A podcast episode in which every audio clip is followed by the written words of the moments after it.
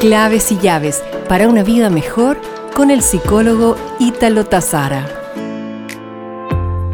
Un nuevo hábito que te invito a evitar porque agotan tu energía, probablemente en el mundo que estamos viviendo, es el de permitir que la indecisión controle tu mente.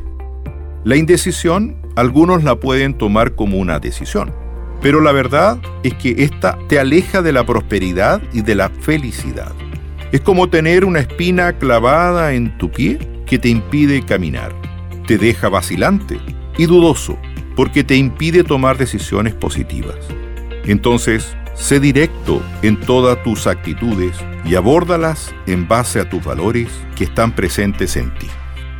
Nos reencontraremos pronto con más claves y llaves para una vida mejor.